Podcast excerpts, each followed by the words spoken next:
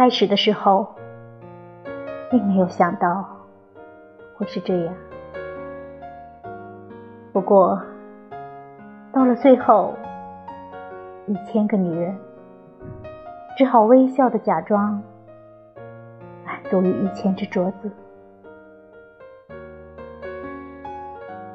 再反过来，忽然推翻一切的那一页，总是同样的故事。最后，他说：“带着吧。”这样可以常常想起我。果然就是这样，在长长的午后，他带着镯子穿过寂寞的城市，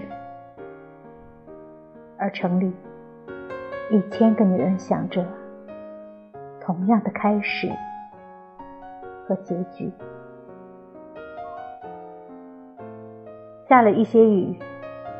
他把手微微举起，整理湿润的头发，暮色里美丽的、独一无二的镯子，就在一千个女人的腕上微微闪耀。